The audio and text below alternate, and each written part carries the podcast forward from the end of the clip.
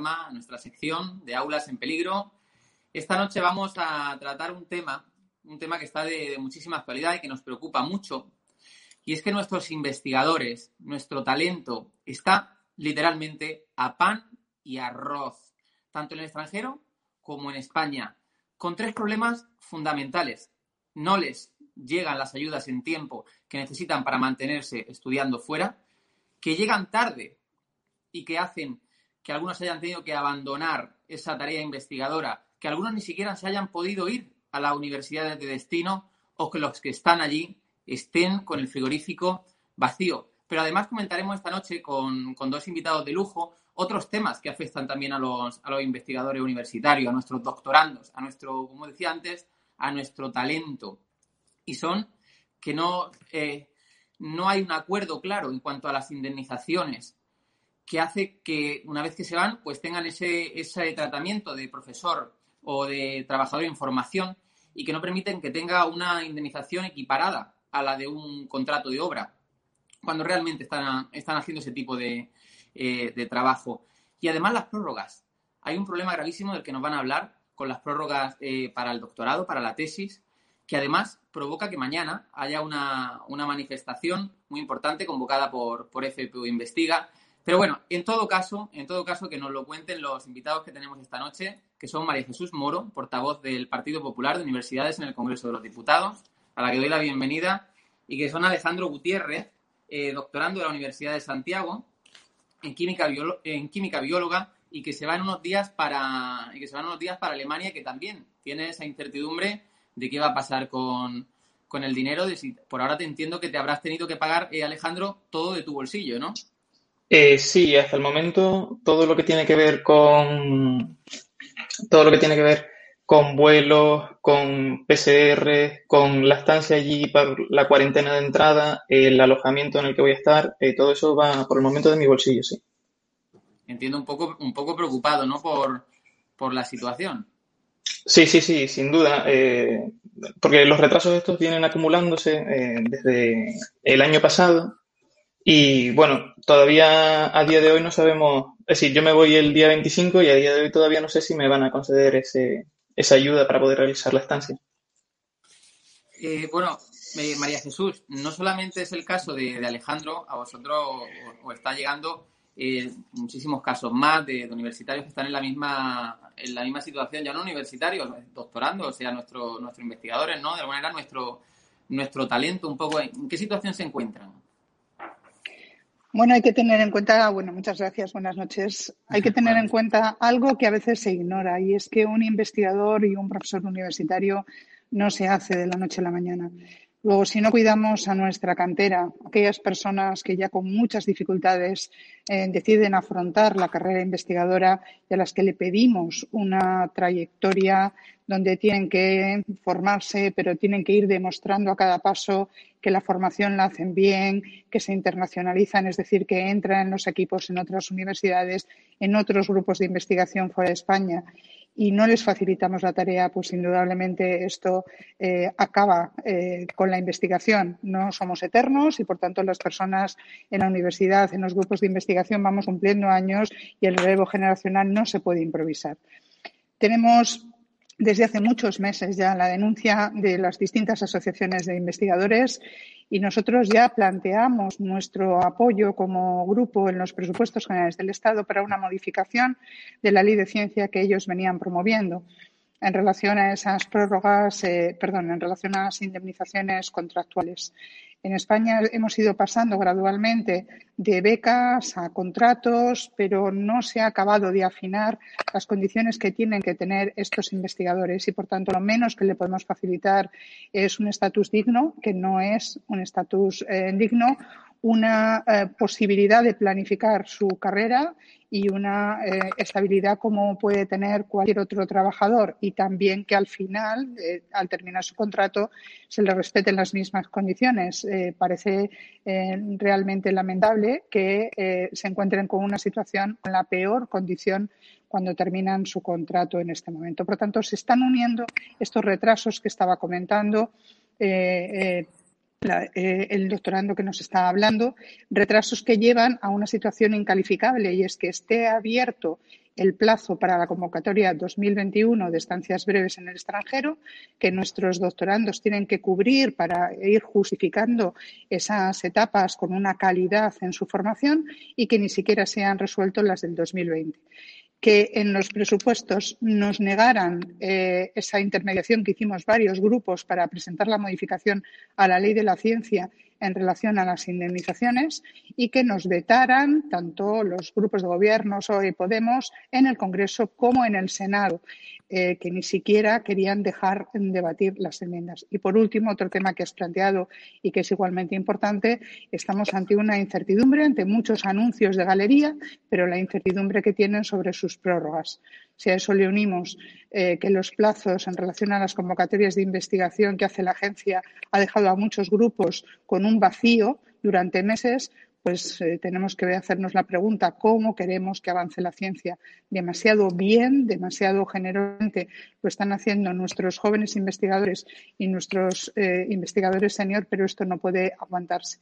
La planificación, la coordinación entre ministerios tiene que hacerse eh, es importantísimo porque evidentemente no solo están salvándolo eh, los investigadores con sus propios recursos, sino que hay que tener en cuenta que estamos dando una imagen penosa.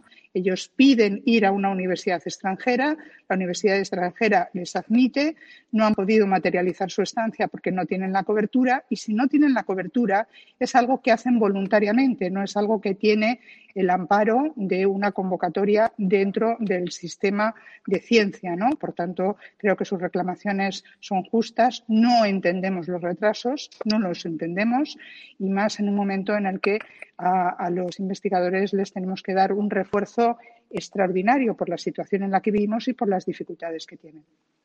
Y además que el hecho de, eh, y Alejandro también estaría de acuerdo conmigo, el hecho de poder ir al extranjero a hacer una estancia habilita, por ejemplo, algo tan importante como a la mención internacional en, la tesis, ¿no? En, el doctorado. Pero además, aparte de la mención, eh, acredita y dignifica y llena de, llena de riqueza a ese investigador que se va al extranjero, a, todo, nuestro, a todo nuestro talento, a toda nuestra ciencia. ¿no? Vosotros cuando tenéis una beca de FPU, una beca del Ministerio, podéis acceder o podéis por lo menos concursar a esa, a esa ayuda y concursáis entendiendo pues, la legalidad de las mismas y que, y que va a haber un dinero efectivo, ¿no? ¿Qué pasa? Que si ese dinero eh, no llega o llega tarde, pues crea un prejuicio, un prejuicio de compañeros vuestros pues que han tenido que abandonar, algunos que no se han ido porque no, porque no se han fiado. Por ejemplo, tú contabas tu caso, me voy a ir en unos días. Bueno, igual puedes intentarlo con el miedo, pero es que va a haber gente que ni siquiera lo pueda, lo puede eh, intentar. Y como decía María Jesús, es la renovación, es el es nuestro, es nuestro talento, ¿no? De alguna manera, el que nos está, el que nos está cuidando. Aparte de tu caso, Alejandro, hay muchísimos más. Tenemos eh, dos vídeos que nos han llegado de, compañeros vuestros, que son eh, Jesús Alcázar, biólogo marino, que está en, Noruega. Noruega, sí. Y está, y además no ha dicho literalmente que está a pan y arroz, o sea, está viviendo con 50 euros, con 50 euros semanales, ahora lo veremos en el vídeo que nos ha mandado, y de Isabel Esquerra, que es ingeniera de la Universidad de Zaragoza, que está ahora en, Oporto. No sé si puede, pueden entrar los vídeos para que los veamos. Yo me encuentro en Noruega, vine el 8 de enero. Y bueno, aquí por las reglas eh, relativas a, la pandemia del coronavirus, por ejemplo, me tuve que hacer una PCR antes de venir y después. Y tuve que estar 10 días de cuarentena en un hotel especializado, el cual tuve que, pagar yo de mi bolsillo, como los billetes de avión y el resto de la, de la estancia por ahora. Me encuentro ahora mismo en un, en un pequeño estudio que he podido alquilar por unos 1.200 euros al mes. Y es una situación muy precaria, eh, ya que incluso, bueno, este es uno de los países más caros del mundo, la compra es muy cara. Eh, en general, pues con compra de supervivencia de pasta, arroz y alguna cosa congelada para, para comer algo distinto que pueda ir comprando, el mínimo es de todo eso es como 50 euros a la semana aproximadamente, aunque generalmente es más. Más el seguro que me he tenido que hacer de viajes, más todo el resto de, gastos asociados. Por lo tanto, es, eh, es una situación preocupante. Yo estoy usando pues todos los ahorros que, que tengo de estos años trabajando. Y bueno, igual llega, llegará el punto que tengo que pedir ayuda económica a mi familia, yo que me lo puedo permitir pero esto no debería ser así. Y aunque se resolviese la, convocatoria ya mismo, gran parte del daño está hecho, por eso hay mucha gente que ha tenido que cancelar, cancelar la estancia y, aunque a mí me digan que ahora me van a dar el, dinero, eso va a tardar, va a tardar tiempo en, en materializarse. Yo ya estoy haciendo un gran esfuerzo económico y por no hablar del personal, ya que esto es. Bueno, eh, fijaros la, fijaros la, importancia de lo que ha dicho, que aunque la ayudas, porque parece ser que bueno que que el ministro está estos días no dando un poco de vueltas, parece ser que quiere que quiere pagar ya de una vez por todas, ella que se le echa encima además otra otra convocatoria, pero fijaros lo que dicen, que aunque las ayudas llegaran llegaran hoy, aunque llegaran eh, mañana, no vienen ahora a resolver nada. O sea, bueno, evidentemente que es una ayuda, pero es que ya hay gente que ha perdido su futuro por no haber accedido por no haber accedido a ese a ese dinero. Y luego te quería preguntar, Alejandro, si ya la ayuda de por sí mm, no es cuantiosa, ahora se suma el, COVID. O sea, ¿tú has tenido que hacer gasto extra en PCR, entiendo, para, irte? Eh, sí, eh, para, para, irme necesito eh, tanto una PCR aquí en, en, Santiago, en la Universidad de Compostela, es decir, en Santiago, y después al llegar a, a Alemania, en Düsseldorf, me tengo que hacer otra. Además de que tengo que, al igual que el compañero, también tengo que ir a un, a un sitio especializado para poder pasar la cuarentena eh, antes de poder incorporarme al centro de investigación. Y todo eso sale de mi bolsillo y no es una cosa que, por ejemplo, esté contemplada dentro de la propia convocatoria, con lo cual no son gastos adicionales que se puedan eh, solicitar. Pero Alejandro, ¿cuánto estimas tú eh, ahora mismo, no, que te puede costar más estos gastos extras de por la pandemia, que te puede costar este primer mes que va a pasar allí en Alemania? Yo, yo tengo aquí hice unos pequeños cálculos y son viaje 200 euros, PCR 200 euros, el alojamiento, los primeros días he conseguido uno barato, pero siguen siendo otros 200 euros. Eh, el alojamiento después allí, el primer mes, eh, son 600, ya vamos por 1.200 euros. Y eso sin contar de que yo dejo aquí un piso que sigo pagando con unos gastos, con que tengo que seguir haciendo porque tengo todas mis cosas aquí y por tres meses no voy a abandonar un piso. Eh, en total estaríamos hablando de unos, tengo aquí calculado unos 1.680 euros sin contar comida. Y, yo cobro 1.250 ¿La ayuda? ahora mismo. ¿La ayuda? La ayuda, sí sería de 1.200 euros, que conjunto a mi sueldo sí me permitiría eh, hacer frente a todos estos gastos.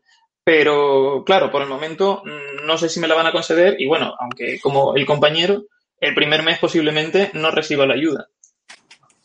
Bueno, yo fíjate, María Jesús que nos está escuchando, eh, acaba de decir una, cifra que realmente eh, no se puede pasar por alto, que es alarmante. 1.200 euros es lo que cobra un, investigador. La carrera universitaria. Mm, me gustaría puntualizar solo un segundo. Eh, es decir, mm, yo porque estoy en tercer año, pero la gente de, que es todavía de más es más joven que yo, que está en primero y en segundo año de, de, doctorado, todavía cobra menos. Me refiero. Todavía cobra menos. O sea que muchas veces cuando escuchamos cuando escuchamos eso de eh, voy a ser profesor universitario, ¿no? Voy a hacer mi doctorado, hay gente que se piensa que el profesor universitario gana muchísimo dinero, ¿verdad? Que vive, que vive de lujo, pero es que esta es la, esta es la cruda realidad. O sea, que un, un maestro de primaria realmente, eh, o un médico, ¿no? Claro, nunca dejaría su carrera para estudiar un doctorado que además esa beca es incompatible como, por ejemplo, ser eh, maestro, ¿no? De educación primaria. Eh, según creo, sí. ¿Verdad, María Jesús? Hay una incompatibilidad. O sea, ningún, ningún doctor desea ser doctor para ser, pero médico para ser doctor universitario. Nosotros hace poco, en el periodo anterior eh, a Navidades, eh, pedíamos en la Comisión de Ciencia en el Congreso revitalizar eh, los estudios de doctorado de verdad. No se pueden establecer requisitos si resulta que no estamos valorando lo que supone el doctorado y lo que supone hacer el doctorado, el sacrificio personal y familiar. Eh, quienes eh, hemos mm, trabajado y trabajamos en la universidad con este lapsus, sabemos lo que es eh, sufrir para llegar a ser doctor y cuando tenemos discípulos sabemos lo mal que lo pasan los discípulos, sabemos cómo muchos hemos tenido que ayudar para que estos discípulos puedan llegar a su destino. son cantidades de verdad que cuando se habla del salario mínimo interprofesional Nunca se cita a los universitarios, nunca se cita a los profesores en formación, a los eh, becarios de investigación. Eh, Alejandro ha dicho algo muy significativo. Yo voy a poder, porque tengo el sueldo, el sueldo del contrato, del contrato eh, de investigación, del contrato en formación, y tengo esta ayuda de 1.200 euros. Pero ya él mismo ha dicho que los gastos iniciales, solo de que se va a Alemania, van a ser más de 1.200 euros. Es decir, que él lo saca de sus ingresos eh, por ese contrato que tiene en este momento. Eh, luego estamos hablando realmente de una situación muy complicada, que sabemos que ha venido siendo así, pero que todavía se complica más si la gestión no se hace correctamente. Eh, es muy importante que se sepa que hay que planificar con tiempo. Por eso él decía, Alejandro decía, el daño está hecho, claro, porque evidentemente muchos no han podido decidirse a ir y al no decidirse a ir se pierde. Y además, como decía antes, se pierde también eh, la confianza por parte del equipo que había aceptado o había invitado a esa persona a acudir durante esa etapa. Y luego le vamos a evaluar y vamos a ser exigentes porque ha dejado de ir o ha perdido una estancia. Le hemos pedido al Ministerio que mm, se tome en serio estos temas y que coordine todos los ministerios y que la gestión es muy importante. La gestión es muy importante. Tiene que anticiparse, tienen que saber previamente mm, en la resolución, tienen que saber con cuánto van a contar para poder cumplir con eso. Y después tienen que adaptar las normas a la situación COVID, que no ha querido adaptarlas. No son los mismos los gastos, no son los mismos los requisitos, no son los mismos las dificultades. Y sin embargo, seguimos con unos planteamientos de convocatoria que no tienen en cuenta esas, esas situaciones y vemos el drama en el que están, en sus lugares de, de, mm, destino, a unos que han podido ir y otros que no han podido ir. ¿no? Por tanto, eh, eh, hay que conocer bien la situación eh, que pasan y realmente son, son héroes. Y hace poco, y termino con esto, yo escuchaba a algunos de los investigadores que están ahora en el tema de las vacunas, ¿no? Y les decimos, España no progresa, España no, no acelera la vacuna. Y ellos mismos lo decían. Los investigadores que tenemos son jóvenes investigadores que cobran 1.200, 1.300 euros y su contrato termina en este momento. Todos ellos, los que están en esos grupos de vacunas, terminan su contrato o prácticamente todos ellos, según decían los investigadores principales, y no saben qué va a ocurrir. ¿no? Esa es la situación real que no se quiere conocer y hay que conocerla. Totalmente, la verdad que es vergonzosa y, como acabas de decir, le están poniendo dinero encima. Tenemos también otro otro vídeo, no sé si puede, si puede entrar, de una chica, se llama Isabel Ezquerra, que está en Oporto y que también está en una situación muy parecida. Si lo tenemos por ahí el vídeo. Aquí en Porto, el alquiler de un estudio de unos 35 metros cuadrados supone un costo de 500 euros mensuales, sin incluir los gastos ni la tasa municipal, que en un mes de invierno podrían ascender a los 100 euros. La compra semanal para una persona ronda pues, los 30 o 40 euros en el supermercado y el abono de transporte supondría otros 30 euros mensuales. Con la ayuda a la que opto por ser contratada en CPU, eh, estaríamos hablando de un importe de 960 euros al mes para el país de Portugal, que bueno, más o menos daría efectivamente para, cubrir los gastos de manutención y los gastos de, viaje irían aparte. Lo que pasa es que esos gastos de viaje no incluyen ahora pues, eh, pruebas de diagnóstico, que no ha sido mi caso para venir aquí, pero a la vuelta podría tener que realizarlas y en caso de otros muchos compañeros sí que ha sido necesario. Bueno, pues una, una situación muy, muy parecida a la anterior y a la que nos contáis. Fijaros que la, mm, dentro de la carrera académica, hacer un, hacer un doctorado eh, ya es prácticamente mm, llegar casi a, casi a lo más alto, ¿no? Y sin embargo, estamos escuchando testimonios que, que quien nos escuche, eh, si fuera mucho más joven, ¿no? Diría, ¿para qué voy a hacer un, doctorado? ¿Para qué voy a investigar? O sea, si es que voy a pasar realmente estas penurias, voy a pasar, voy a pasar hambre, ¿no? Pero además, eh, en ese sentido, es muy importante porque estáis mal, mal pagados, tenéis ayudas que, que son poco cuantiosas para realmente lo que aportáis a la ciencia, lo que aportáis a la investigación, pero encontráis también, que hablábamos al principio, eh, Alejandro, con el problema de las indemnizaciones. O sea, es que ni siquiera se os reconoce, pese al trabajo que hacéis, se os reconoce como, eh, como un contrato de obra, sino como un contrato de información, que pese a que hay formación, realmente no es así, ¿verdad? efectivamente, es decir, nosotros no pedimos más de... Es decir, nosotros no, no nos consideramos mejores que cualquier otro tipo de trabajo, ni, ni nada por el estilo, pero solo pedimos aquello que consideramos que es de dignidad, aquello que cualquier otro trabajador tendría eh, si no fuese un investigador, como puede ser, por ejemplo, una indemnización por finalización de contrato. A nosotros no se nos da esa indemnización porque, según la jurisprudencia del Tribunal Supremo ahora, no está eh, articulado en la ley de ciencia eh, el contrato predoctoral eh, y dice que legalmente lo que más se le asemeja es un contrato en formación, que no es una realidad, aunque esto sea para conducir a un título académico como es el doctorado. porque nosotros trabajamos, es decir, es un trabajo. Yo trabajo 8, 9, 10 horas, depende del día, porque al final también es un trabajo sacrificado y hay experimentos que tienen un, tiempo determinado y no podemos eh, acortarlo. Y, es un trabajo, es decir, mm, pero sin embargo no se, nos, no se nos reconocen algunos derechos que sí que tendría eh, cualquier otro trabajador. Sí, además creo que ha sido el Tribunal Supremo hace muy poquito en, en una, en una resoluciones, sentencia, ¿no? El que lo ha, el que así lo ha, establecido, ¿no? El que, el que no tengáis esa, eh, bueno, esa... lo que, lo que decía... No, bueno, dímela tú, sí, dímela tú, Sí, no, que, que, lo que decía el Tribunal Supremo es que eh, no, no, está articulado dentro de la ley de ciencia y que hace falta que se articule. De hecho, eh, antes María Jesús lo estaba comentando de que en la votación de los presupuestos el Grupo Popular y otros grupos parlamentarios también presentaron esas eh, enmiendas para que se incluyera esta, esta reivindicación y se pudiese articular, que se pudiese dar respuesta a toda esta gente que va a acabar un doctorado y que, como cualquier otra persona que acaba un contrato, no va, en este caso no va a tener acceso a esa indemnización por finalización de contrato. Sí, pues mira, María Jesús que conoce muy bien, muy bien el tema, que además lo ha estado, lo ha estado llevando, y además de ser la portavoz de la Universidad del Partido Popular, es profesora titular de Derecho en la Universidad de, de Salamanca, María Jesús, cuéntanos eh, esa parte, esa parte legal, qué ha pasado en los tribunales y luego cómo, qué ha pasado en el Congreso.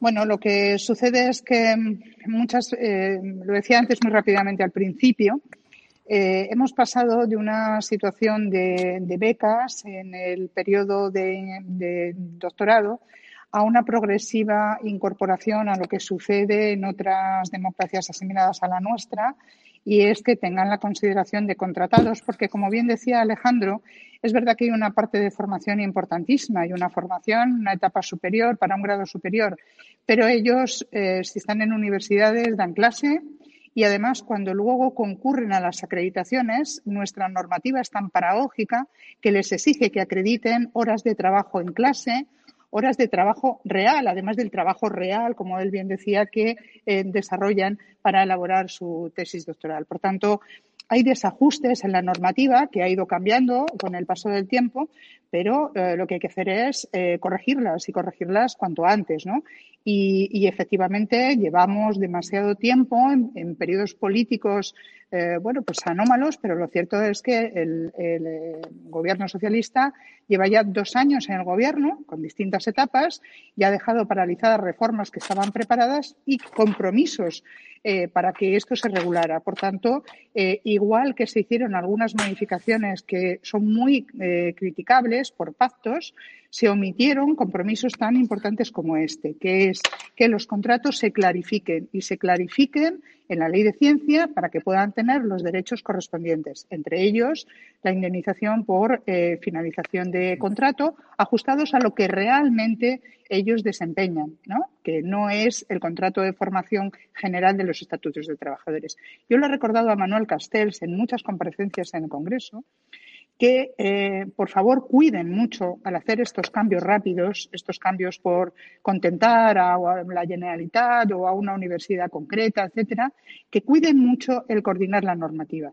No puede ser que estemos hablando del Estatuto de los Trabajadores y en el Estatuto de los Trabajadores diga una cosa, en la Ley de Ciencia otra y en la Ley Orgánica de Universidades otra, porque al final los que pagan los platos rotos son los más vulnerables y los más vulnerables son los doctorandos, son los profesores que tienen un contrato temporal y son los investigadores que se encuentran en la etapa inicial de su carrera universitaria. Por esa razón, creímos que, igual que se hacían cosas muy injustificadas e injustificables en los presupuestos, era el momento en el que era posible hacer esta modificación que están pidiendo y que lo único que hace, como muy bien decía Alejandro, no es colocarles en una situación superior, sino es simplemente igualarles a los derechos de otros trabajadores y con mayor motivo porque su trabajo es, eh, es importante y, no podemos prescindir de él. ¿no? Entonces, que se nos llene la boca después diciendo que eh, publican un pacto por la ciencia, que no han hablado con ningún grupo político,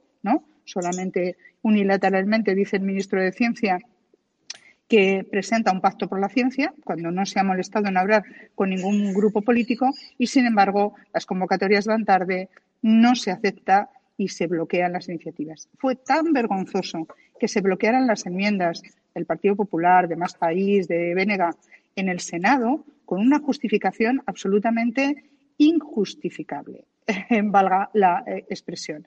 Es decir, que en la mesa, porque tenían mayoría absoluta, impidieran ni siquiera que se debatieran nuestras enmiendas en este tema, es la primera vez que yo creo que ocurre en mucho tiempo, con la justificación de que no se podía modificar en los, en, perdón, en los presupuestos. Cuando ellos presentan una ley de presupuestos con modificación de la ley de ciencia y cuando eh, se llega a un acuerdo modificando la ley eh, orgánica de universidades solo porque lo había pedido la Universidad Uberta de Cataluña, que es una universidad estupenda, pero una universidad privada y cuya modificación va a modificar a universidades como la UNED.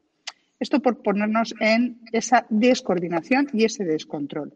Creo que todos los grupos políticos tenemos que hacernos responsables de eh, que en determinados momentos no hemos estado a la altura, pero eso no quiere decir que no lo sepamos, no hagamos autocrítica y cuando vemos que es imprescindible cumplir con lo que se nos pide, eh, hay que hacerlo, sea para cuatro o sea para cuarenta y los investigadores, los que estamos formando, son el número que sean, pero desde el primero hasta el último importantes, porque además es que es nuestro futuro y eh, no nos lo tomamos en serio. Parece que hablamos de la educación no universitaria y es muy importante y la educación universitaria no es importante. Y si ya hablamos de doctorado, algo que podemos prescindir. Pues miren, señores, hay que decirle a la opinión pública, si no tenemos a estos chicos, perdón, eh, lo, digo por eh, lo de chicos en sentido positivo, si no tenemos a los investigadores en formación eh, bien cuidados, difícilmente vamos a poder resolver los retos que se nos vienen encima de manera muy inmediata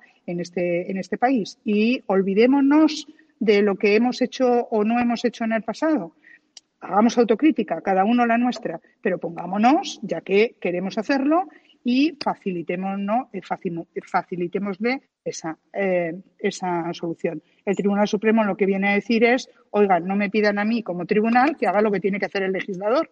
Y lo triste es que el legislador hemos querido hacerlo desde distintos grupos políticos y eh, no nos ha ayudado el ministro de Universidades, no nos ha ayudado el ministro de Ciencia y el PSOE y, el, y Podemos lo han bloqueado tanto en el Congreso como en el Senado. Una pena, de verdad. Por eso seguimos con todas las iniciativas que podamos para ayudar y que esto termine, esta injusticia termine eh, cuanto antes en todo lo que se ha puesto bueno, pues sobre la mesa que está perjudicando a, nuestros profesores en formación y a nuestros investigadores.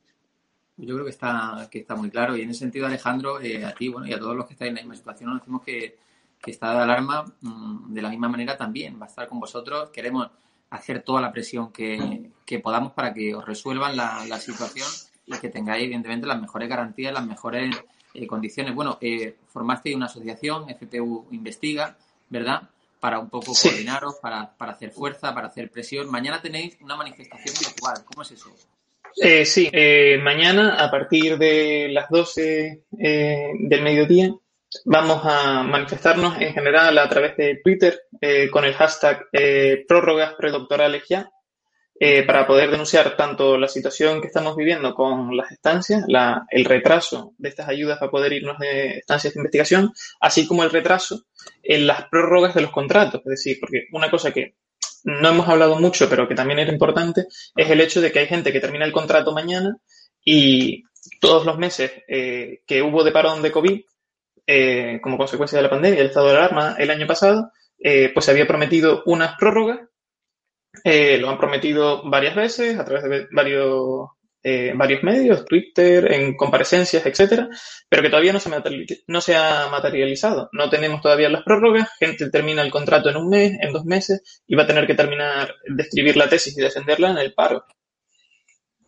Fíjate, bueno, eh, no sé si María Jesús quiere comentar también algo sobre esto, sobre, la, sobre las prórrogas, que hemos dicho al principio que íbamos también a hablar, y ya pues casi no hemos comido el tiempo, pero María Jesús. Sí, en parte lo, comentaba, es decir, los propios investigadores principales, no porque sea la única situación, es la situación de todos, pero de vacunas que ahora están a la luz pública permanentemente, lo denunciaban. Quienes están trabajando, haciendo el trabajo duro con ellos, son personas a los que se les va a acabar el contrato y no tienen la prórroga anunciada y prometida, creo, eh, me corrija Alejandro, en el, mes de junio.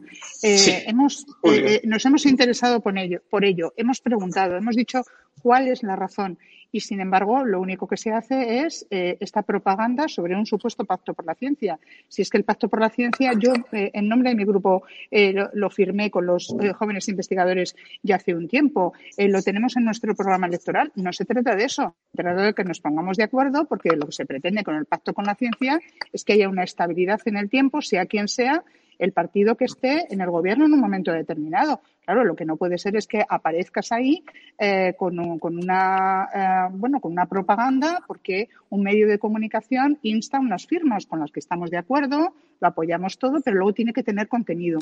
Y eso hay que hablarlo con los grupos. El ministro Duque no viene a comparecer, al ministro Castel hay que prácticamente mandarle a alguien para que venga a comparecer al Congreso y podamos hablar, y la Comisión de Ciencia nos cuesta muchísimo que se reúna, ¿no? Con lo cual, por supuesto que este es un tema elemental. Si eh, este tiempo, además, que estamos en pandemia, ellos han tenido eh, todo su arrojo para poder trabajar, hemos pedido que se les considere personal esencial a los investigadores. Una y otra vez lo pedimos. Parece mentira que en un momento como este el personal investigador no sea esencial. Y cuando ha habido confinamiento domiciliario, ellos no podían ir a los laboratorios a trabajar, que no tengan posibilidades de movilidad en un momento determinado. Es decir, eh, ese terminar eh, sin eh, perspectiva de una continuidad en los contratos es esencial. De la misma manera que antes decía, y me gustaría apuntarlo otra vez, el que se rompa temporalmente los calendarios de las ayudas de investigación porque la agencia y el ministerio no planifica bien, supone que los equipos se quedan a la mitad de su proyecto sin poder seguir. Eh, y esto lo están denunciando investigadores senior también, porque eh, indudablemente no puede decirse, no, pues ya que sigan ellos y ya veremos a ver cuándo se les paga. Esto no funciona así. Y estamos, que, eh, estamos haciendo que no sean competitivos en el ámbito europeo, en el ámbito internacional. Y una ciencia que no es competitiva en el ámbito internacional va perdiendo. Por ejemplo, Hace muy poco estábamos, a pesar de todas las dificultades, en el puesto número 10 en cuanto a los resultados científicos. Estamos bajando del ranking. ¿Es por culpa de nuestros investigadores? No, no. Es por culpa de quienes tenemos la responsabilidad eh, pública de proporcionarles los elementos, el orden y la estabilidad. Por tanto, es muy importante que se tenga en cuenta que esas prórrogas son imprescindibles en este momento, que eh, nos pongamos de acuerdo por cómo tiene que hacerse esa carrera investigadora y que no sea algo que se hace en despacho, se pacta y los interesados y los grupos políticos no sabemos nada y que se cumpla. Si se promete, hay que cumplir. No puede esperarse un año más tarde, cuando ya llevan seis, mm, seis meses en el paro, pero sin paro, y los proyectos parados porque no hay esas dotaciones. ¿no? Y eso es lo que está sucediendo en este momento. Bueno, pues yo creo que está muy claro. No quiero mm, robaros más tiempo. Alejandro, muchísimas gracias por, por haber accedido a estar con nosotros, por contarnos eh, tu situación y ponernos al día. Y muchísimas gracias, María Jesús, también por, por aceptar siempre nuestra, nuestra invitación. Es un placer para nosotros tenerte, tenerte en el programa. Eh, a los dos, eh, muchas gracias. Mantenernos al tanto de lo, de lo que pase, que ahí estará también estado de alarma para, para cubrirlo y para dar voz. Muchísimas gracias. Muchísimas gracias. Gracias.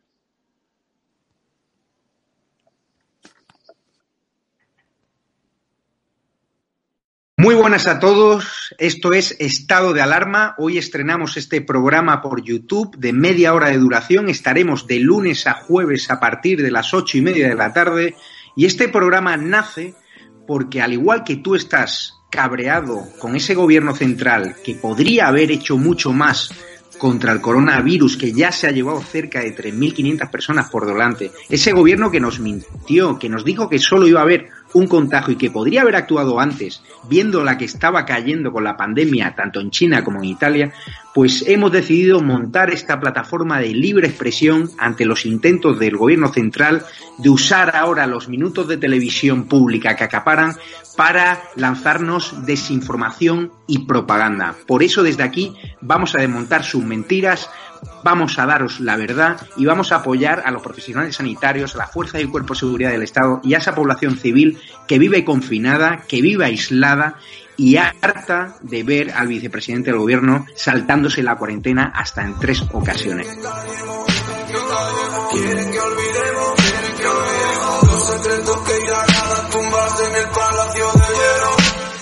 Muchas almas vuelan a diario, millones de velas en los santuarios, demasiadas cruces en el calendario, un país entero contra un adversario, hospitales con mares de voluntarios, todos los balcones llenos en mi barrio, aplausos que se escuchan hasta el planetario para ángeles vestidos de sanitarios.